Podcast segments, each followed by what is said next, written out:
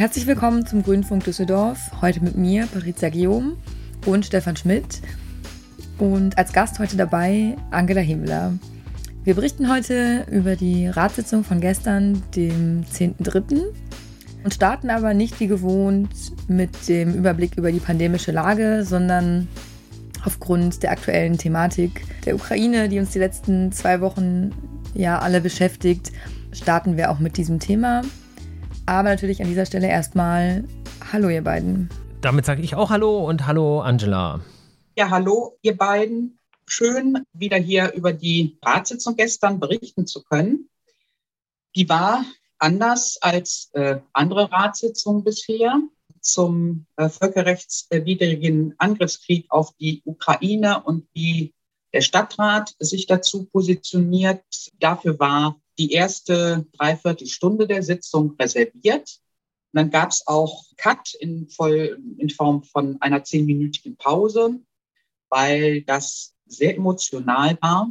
Die Generalkonsulin Irina Schumm war da und hat sich geäußert, natürlich zum Krieg in ihrer Heimat und hat Worte des Dankes an den Oberbürgermeister und auch an den Stadtrat gerichtet, weil wir nämlich nicht nur in einer Resolution, die von fast allen Fraktionen im Stadtrat getragen wurde, diesen Krieg verurteilt haben, uns mit der Ukraine solidarisch erklärt haben und jede Hilfe, die wir als Stadt leisten können, natürlich vor allen Dingen für die Geflüchteten, die in unserer Stadt ankommen, uns dafür ausgesprochen, also diese Resolution beschlossen haben, sondern wir haben auch beschlossen, dass wir mit der ukrainischen Stadt Tschernowitz, die liegt in der Westukraine, nah an der äh, rumänischen Grenze, eine Städtepartnerschaft ganz schnell abschließen wollen. Äh, Tschernowitz kommt deshalb besonders gut in Frage als äh, Partnerstadt von Düsseldorf, weil es schon seit vielen Jahren Kontakte, Beziehungen der jüdischen Gemeinde in Düsseldorf in die Stadt Tschernowitz gibt. Äh, vor dem Zweiten Weltkrieg war Tschernowitz, hatte die eine blühende jüdische Gemeinde. Dort ist dann auch Rose Ausländer geboren, äh, 1901, die berühmte Dichterin, die 1988 in Düsseldorf verstorben ist. Also sie hat sich sehr bedankt äh, dafür, für die Solidarität dass wir jetzt diese Städtepartnerschaft mit Czernowitz schließen und eben jegliche Hilfe und Unterstützung, die wir als Stadt leisten können, angeboten haben. Der Bürgermeister ähm, von Tschernowitz begrüßt das auch sehr. Nicht nur die Hilfe für sein Land, sondern auch, dass wir jetzt ähm, mit den beiden Städten uns da enger austauschen wollen und im Moment eben so viel helfen äh, wollen, wie wir können wie das unter Kriegsbedingungen halt möglich ist. Tschernowitz ist im Moment, äh, wird noch nicht beschossen. Deswegen flüchten im Land selber viele äh, in diese Stadt. Und der Bürgermeister hat eben per Videobotschaft sich äh, bei uns bedankt, uns die Lage in seiner Stadt, in seinem Land geschildert, weiß gar nicht so genau. Die Ratssitzung ist ja ab Montag online, ob auch diese Dreiviertelstunde eigentlich im Stream aufgenommen worden ist und man sich das auch nochmal angucken und anhören kann, müsste man am Montag einfach mal gucken, äh, ob das aufgezeichnet worden ist. Also nicht nur die jüdische Gemeinde hat auch schon seit äh, vielen Jahren Kontakte, sondern natürlich auch die Mahn- und Gedenkstätte und äh, das Albert-Einstein-Gymnasium. Es waren auch VertreterInnen der jüdischen Gemeinde anwesend. Schwieriges Thema. Ja, da fällt es mir dann schon recht schwer, zu dem bisher bestimmenden Thema, dem ich sonst immer eröffnet habe, überzuleiten. Wir reden natürlich doch nochmal über Corona, was uns ja gleichzeitig auch immer noch beschäftigt. Wo habt ihr eigentlich getagt? Wart ihr noch in der Mitsubishi-Halle oder seid ihr da jetzt schon im kleineren Raum wieder? Nein, wir waren nochmal in der Mitsubishi Elektrikhalle. Die Heizung war ausgefallen. Das heißt, wir haben uns im Laufe der fünf Stunden von 14 bis äh, 19 Uhr, die wir da waren, alle nach und nach unsere Mäntel und Jacken angezogen. Aber wir haben eben unter Corona-Bedingungen noch äh, in der großen Halle getagt. Wir wissen noch nicht, wo wir die nächste Ratssitzung am 7. April ähm, stattfinden lassen werden. Da wird es dann auch keinen Corona-Bericht mehr geben. Das war gestern der letzte äh, vom Stadtdirektor. weil wir ja offiziell äh, bundesweit aus dem Krisenmodus aussteigen am 20. März. Und außer ähm, den ähm, Zahlen, Daten, Fakten, die der Stadtdirektor immer bringt, äh, aktuelle Corona-Lage, hat er vor allen Dingen nochmal berichtet, dass die einrichtungsbezogene Impfpflicht auch am, am 18. März startet, also in Krankenhäusern, in stationären Pflegeeinrichtungen muss halt das äh, Personal vollständig geimpft sein. Das sieht aber ganz gut aus, weil sich da die Mitarbeitenden, die bisher ungeimpft sind, sich mit aber mit Novavax wohl ähm, impfen lassen werden oder schon haben impfen lassen, so dass das also hoffentlich ganz gut läuft, ohne dass da jemand äh, seinen Arbeitsplatz verlieren muss. Hat aber besonders darauf abgehoben, dass eben jetzt äh, wir zwar den Krisenmodus verlassen, aber wir gehen äh, nicht in einen Alltag ohne Corona über, sondern mit Corona. Und es ist vor allen Dingen in die Eigenverantwortlichkeit jeder und jedes Einzelnen gestellt, weiterhin eben damit umzugehen, dass das Virus nicht weg ist. Und ja, dann hoffen wir mal, dass die im Moment steigen sie wieder, hat aber wohl nichts mit äh, Karneval zu tun, die Inzidenzzahlen, weil sie auch in äh, Städten äh, in Nordrhein-Westfalen steigen, in denen kein Karneval stattgefunden hat. Und das war ja auch in Düsseldorf sehr äh, reduziert. Hm, also, dass die Zahlen demnächst wieder sinken werden und dass sie dann auch auf niedrigem Niveau bleiben, weil eben alle eigenverantwortlich und verantwortlich für die Mitmenschen handeln. Hoffen wir mal, dass das, wie du sagst, so bleibt und wir nicht bald wieder in den Krisenmodus zurückkehren. Ähm, ein weiteres Thema war äh, die Satzung zum Schutz und Erhalt von Wohnraum. Vielleicht kannst du einmal kurz erklären, worum es dabei geht und was jetzt da Thema war. Ja, dieses Instrument, also das war eine Verwaltungsvorlage, weil wir schon eine Wohnraumschutzsatzung hatten. Die hieß früher Zweckentfremdungssatzung. Es geht darum, dass Wohnraum nicht so genutzt wird, wie er genutzt werden sollte, nämlich für dauerhafte Mietverhältnisse, sondern äh, für Kurzvermietungen von Airbnb. Ne? Also man kennt diese Firmen, die das tun und die entziehen halt äh, den Bürgerinnen und Bürgern in Düsseldorf den Wohnraum, der dringend gebraucht wird für Menschen, die halt äh, zu touristischen Zwecken ähm, kurzfristig äh, sich in dieser Stadt aufhalten wollen. Dass das ganze Wohnraumschutzsatzung und nicht Zweckentfremdungssatzung heißt, äh, das ging damals noch äh, zu Ampelzeiten auf den Wunsch der FDP zurück. Aber inzwischen hat auch die äh, schwarz-gelbe Landesregierung die Möglichkeit landesweit eröffnet, und auch eine Mustersatzung herausgegeben, wie Wohnraum eben in den Städten und Gemeinden geschützt werden kann. Und die Verwaltungsvorlage war jetzt nur noch eine Anpassung nach der Mutter Mustersatzung des Landes. Allerdings hat äh, Harald Schwenk, unser wohnungspolitischer Sprecher äh, im Stadtrat, gesagt, dass das war ihm wichtig, dass jetzt neu aufgenommen worden ist, dass auch Erstvermietungen von neu gebauten Wohnungen sozusagen unter den Schutz der Wohnraumschutzsatzung fallen. Äh, also alle Wohnungen bekommen irgendeine Kennzahl, eine ID, sodass eben bei neu gebauten Wohnungen wirklich äh, dauerhafte Mietverhältnisse eingegangen werden und die nicht direkt äh, zweckentfremdet werden können. Dann kommen wir zur Neuaufstellung des Nahverkehrsplans der Landeshauptstadt. Ja, da gibt es eine kurzfristige Optimierung des ÖPNV-Angebotes, den sogenannten Rheintakt.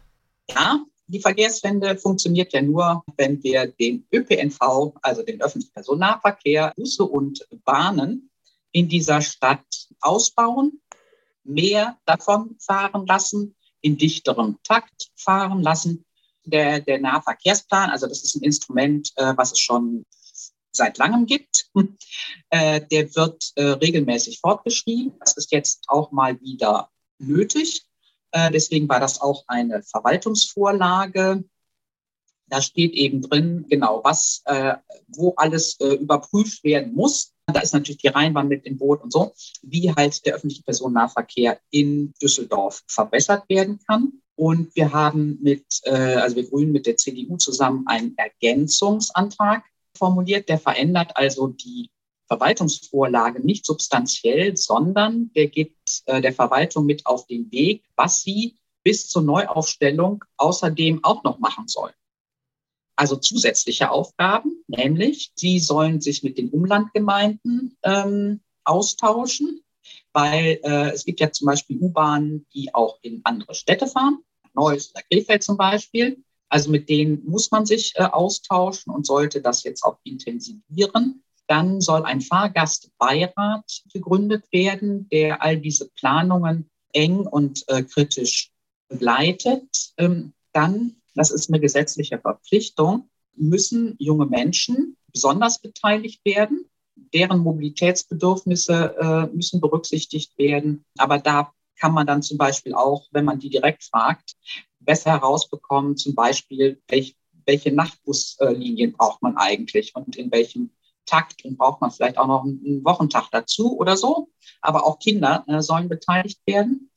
Und die drei Metrobuslinien, die wir haben, die sollen auf, braucht man die eigentlich, analysiert werden oder sind sie nur noch nicht bekannt genug? Daher auch direkt meine Frage, kannst du mal kurz erklären, was die Metrobuslinien überhaupt sind? Ja, kann ich gerne und gut, weil ich selber eine quasi vor der Haustür habe, was man in meinem Dorf Itter gar nicht denken mag.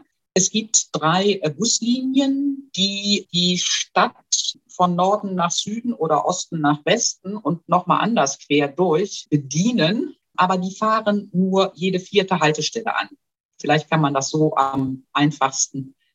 Also das, was in anderen Städten einfach Schnellbus heißt und sich dann auch selber erklärt. Genau. Ja, bei uns Metro. Die sind in der Tat immer leer. Unter Corona ist das, ist das ganz gut. Man muss dann, also eben die direkte äh, Anbindung gibt es nicht, man muss dann unter Umständen ein bisschen laufen.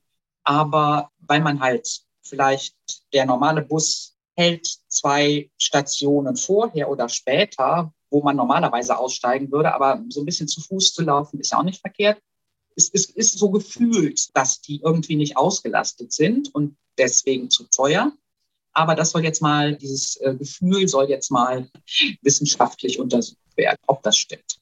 Sehr gut. Dann möchtest du noch was zum Thema Redezeit erzählen. Wir haben die Geschäftsordnung des Rates verändert in mehreren Punkten. Die sind jetzt nicht ganz so äh, spannend, aber wir haben festgeschrieben, dass die Redezeitbegrenzung, die wir jetzt zu Corona eingeführt haben, nämlich jeder Redebeitrag darf nicht länger als drei Minuten dauern, dass wir das jetzt für, äh, für immer festschreiben wollten, also auch für, für Ratssitzungen, die dann nicht mehr unter Corona-Bedingungen stattfinden. Da mussten wir uns aber unter den Fraktionen erst nochmal verständigen. Also wir, die Grünen hätten grundsätzlich mit drei Minuten gut leben können, denn wenn man sein Anliegen nicht in drei Minuten auf den Punkt bringen kann, sollte man vielleicht nochmal überlegen, ja, ob man wirklich den, äh, des Pudels äh, verstanden und erfasst hat. Hm, aber wir haben dann den Kompromiss mit allen anderen Fraktionen gefunden, dass jeder erste Redebeitrag einer Fraktion oder Gruppe oder eines Einzelratsmitgliedes zu einem Tagesordnungspunkt fünf Minuten dauern darf. Weil wenn man ne, zum Beispiel einen Antrag einbringt, vorstellt, ist es verständlich, dass man da vielleicht etwas weiter ausholen möchte. Und das, da können dann drei Minuten sehr knapp sein. Aber also wir können äh, mit diesem Kompromiss ganz gut leben und einfach, einfach ausprobieren. Aber das äh, zeigt eben auch, wir, wir geben uns als Stadtrat äh, die Regeln, unter denen wir tagen, selber und die sind natürlich auch veränderbar. Und vorher, vor Zeiten der Pandemie, gab es gar keine Redezeitbegrenzung? Richtig. Ah ja, okay. Auch ja. spannend zu hören. Ja, es gibt natürlich so viel Redner. Bewusst die männliche Form gewählt jetzt. Die melden sich auch nicht nur einmal, weil sie das Gefühl haben, sie sind beim ersten Mal nicht verstanden worden. Nein, darum geht es nicht. Verstanden worden sind sie, aber wir wollen ihnen nicht folgen. Ja, finde ich einen äh, guten Ansatz und führt ja auch dazu, dass die Sitzungen vielleicht effizienter ablaufen in Zukunft. Ja, dass vielleicht auch die Debatten eben konzentrierter werden. Hm. Ja, ich habe mich vor drei Wochen mit einem Freund darüber unterhalten, warum ein Rüstungsunternehmen eine Sportstadt sponsoren will. Inzwischen ist dieses Thema natürlich aus anderen Gründen nochmal viel präsenter geworden. Ihr habt auch darüber gesprochen, Rheinmetall. Ja, es gab eine Pressemitteilung vor drei oder vier Wochen ungefähr, dass äh, Rheinmetall jetzt Official Partner der Landeshauptstadt Düsseldorf im Bereich Sport ist, dass ein Sponsoringvertrag äh, abgeschlossen worden ist und da sind wir Grünen aus allen Wolken gefallen. Natürlich darf die Geschäftsführung von D-Live, also unserer äh, Hallenmanagement-Tochter, äh, zu 100 Prozent eine städtische Tochter, natürlich ist das Aufgabe der Geschäftsführung, solche Verträge abzuschließen. Wir hatten aber gedacht, äh, dass nach dem Gauselmann-Deal Bettbüros äh, Gauselmann, so heißt jetzt die Arena, und zwar für zehn Jahre, dass die Geschäftsführung von DeLive sensibilisiert gewesen wäre. Also wenn schon äh, Glücksspiel nicht geht, gehen Waffenrüstung erst recht nicht. So sensibel waren sie allerdings nicht. Dann gab es eine außerordentliche Aufsichtsratssitzung von DeLive, wo wir uns ausgetauscht haben. Und es war klar, dass das Thema den Stadtrat erreichen wird. Es gab dann insgesamt fünf Anträge äh, rund um das Thema.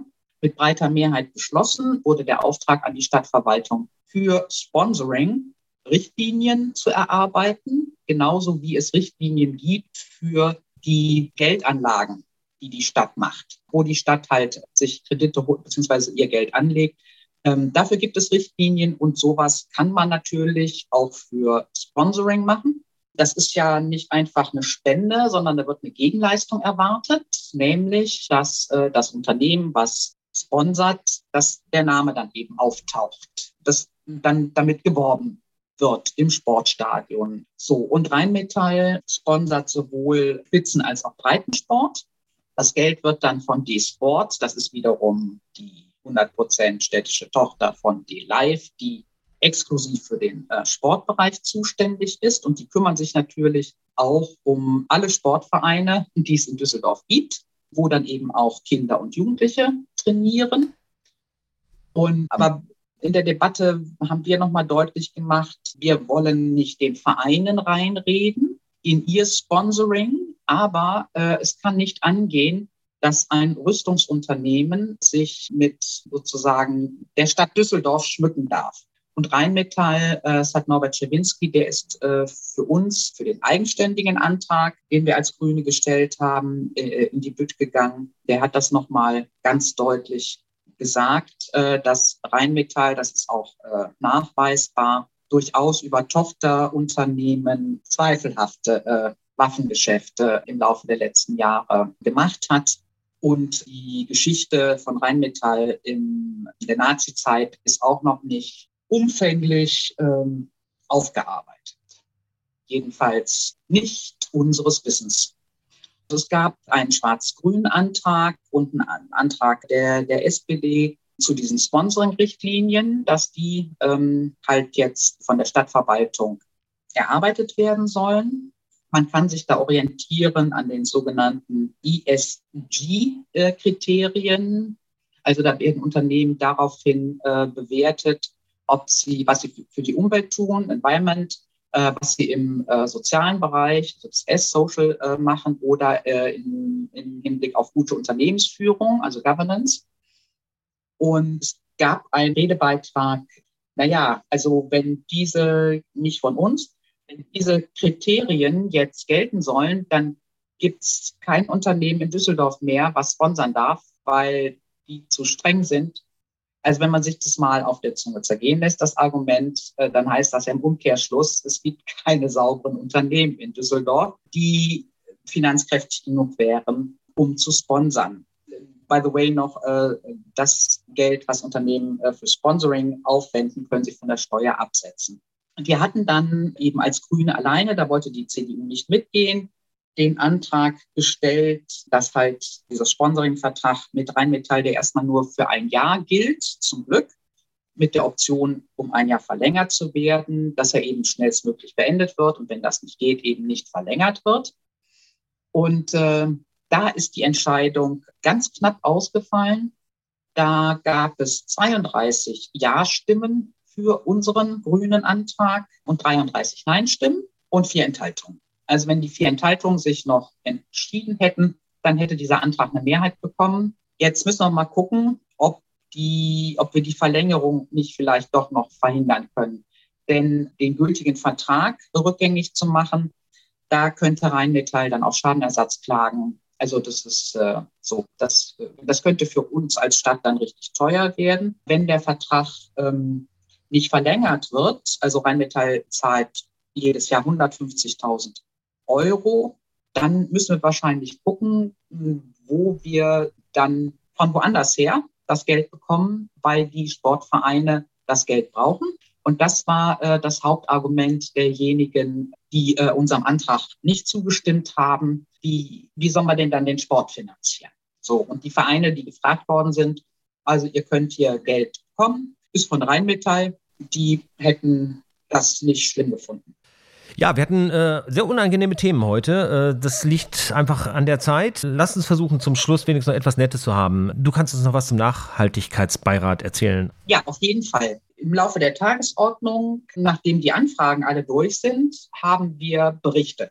Die sind schriftlich, weil wir haben jede Menge kleine Kommissionen zum Beispiel zum Radverkehr. Wir haben äh, eine kleine Kommission zum Thema Neubautechnisches Rathaus. Jetzt haben wir eine kleine Kommission zum Operneubau. Und wir haben einen Nachhaltigkeitsbeirat. Und da steht in der Geschäftsordnung drin, dass da in regelmäßigen Abständen mündlich daraus berichtet werden soll. So, das hat Rosi Holtmann-Schnieder von der SPD als stellvertretende Beiratsvorsitzende getan. Es ist in der Tat so, dass die Verwaltung super fleißig gearbeitet hat. Es haben sich auch fast alle Ämter beteiligt. Also unsere äh, Nachhaltigkeitsfachstelle im Umweltamt hat halt alle Ämter angeschrieben und gesagt, so welche Maßnahmen, die ihr so durchführt, fallen eures Erachtens unter die 17 Nachhaltigkeitsziele. Und da sind 434 Maßnahmen zusammengekommen. Das, das kann man jetzt auf der Homepage unter dem Stichwort Nachhaltigkeit alles nachlesen. Also man kann gezielt gucken, interessiert mich der Bereich Mobilität, interessiert mich der Bereich Energie, interessiert mich der Bereich Soziales oder der Bereich Gleichstellung. Also wie gesagt, fast alle Ämter ähm, haben sich beteiligt. Auf der letzten Sitzung des Nachhaltigkeitsbeirates ging es speziell um das Thema Gemeinwohlökonomie. Also dieser Beirat beschäftigt sich wirklich schon mit Themen, die ajour sind, also die sich im Moment viele äh, Menschen äh, unterhalten, wie unsere Welt besser gemacht werden kann und nachhaltiger. Und es sind auch zehn Handlungsfelder identifiziert worden, wo jetzt die Stadtverwaltung prioritär dran weiterarbeitet. Kann man auch nachlesen auf der Homepage. Die beschäftigen sich nicht überraschend, vor allem mit Infrastrukturthemen, also eben Energie, Mobilität, Abfall, Wirtschaft und so. Aber das heißt nicht, dass an den Themen, die nah am Menschen sind, also der soziale Bereich im weitesten Sinne, dass da nicht dran weitergearbeitet wird. Und die nächsten Schritte kommen demnächst auch. Äh, dann werden eben diese zehn Handlungsfelder äh, detaillierter vorgestellt. Also beim Thema Nachhaltigkeit, äh, das ist unter anderem auch der super Mitarbeiterin Frau Keller in der Verwaltung geschuldet. Also da, da tut sich einiges. Schön, da haben wir doch noch einen guten Schluss gefunden. Genau, schönes Thema. Die nächste Ratssitzung ist am 7. April. Vielleicht kannst du einen kurzen Ausblick geben zum Abschluss, was uns da für Themen erwarten. Nicht bezüglich der Themen, aber der Oberbürgermeister Dr. Stefan Keller hat heute eine Pressemitteilung herausgegeben, in der steht, dass er Miriam Koch als Dezernentin für Kultur und Integration vorschlägt und dass die Wahl auf der Ratssitzung am 7. April stattfinden wird. Der letzte Satz der Pressemitteilung ist, eine breite Zustimmung gilt als sicher. Das sind in der Tat noch erfreuliche Nachrichten. Insofern, ja, danke Angela, dass du heute Zeit hattest und wieder dabei warst. Sehr gerne. Und dann hören wir uns in vier Wochen. Ja, vielen Dank auch von mir und ich hoffe, dass es dann dabei bleibt, dass wir dann nicht mehr über Corona reden und es wäre umso erfreulicher, wenn wir dieses Ukraine-Thema dann auch vom Tisch hätten. Ich befürchte, es wird nicht so sein, aber das sehen wir in vier Wochen. Ja, genau. Okay, ich bin wieder dabei in vier Wochen. Sehr gerne. Wir freuen uns. Bis dahin. Bis dann.